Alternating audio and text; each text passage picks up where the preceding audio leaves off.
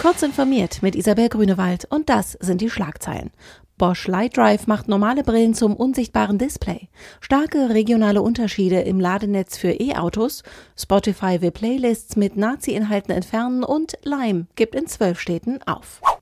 Statt mit beeindruckender 3D-Darstellung und großem Sichtfeld will Bosch den Datenbrillenmarkt mit maximal reduzierter Technik aufmischen.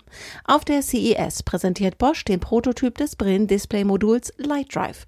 Das 2D-Bild reicht für Smartphone-Benachrichtigungen oder Navigationshinweise. Das weniger als 10 Gramm schwere Modul soll sich auch in normale Brillen mit Korrekturgläsern einbauen lassen, und zwar so, dass man sie von außen nicht als Datenbrille erkennt.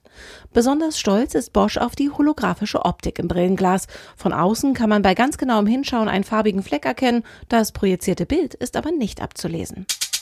Während in Ballungsräumen inzwischen recht viele Ladestationen für Elektroautos zu finden sind, bestehen auf dem Land noch viele weiße Flecken. Das geht aus einer Auswertung des Energieverbandes BDEW hervor.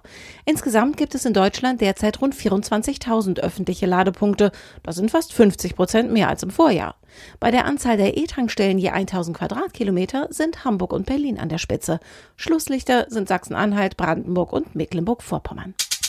Der Streamingdienst Spotify will Playlists entfernen, die Adolf Hitler verherrlichen, Holocaust-Opfer lächerlich machen und Hasssymbole wie Hakenkreuze enthalten. Das sagte ein Sprecher des Unternehmens der israelischen Zeitung Times of Israel, die auf den Umstand aufmerksam gemacht hatte. Spotify verbietet alle Nutzerinhalte, die beleidigend, schmähend, verleumderisch, pornografisch, bedrohlich oder obszön sind, wurde der Spotify-Sprecher von der Zeitung zitiert. Der Vermieter elektrischer Tretroller Lime reduziert seine Belegschaft weltweit um ein Siebtel. Etwa 100 Mitarbeiter verlieren ihren Arbeitsplatz. Gleichzeitig wirft das Unternehmen in zwölf Städten das Handtuch, hauptsächlich in Lateinamerika. In Europa ist nur Österreichs drittgrößte Stadt Linz an der Donau betroffen. In Deutschland ist Lime bereits profitabel und in 15 Städten tätig. Diese und alle weiteren aktuellen Nachrichten finden Sie ausführlich auf heise.de.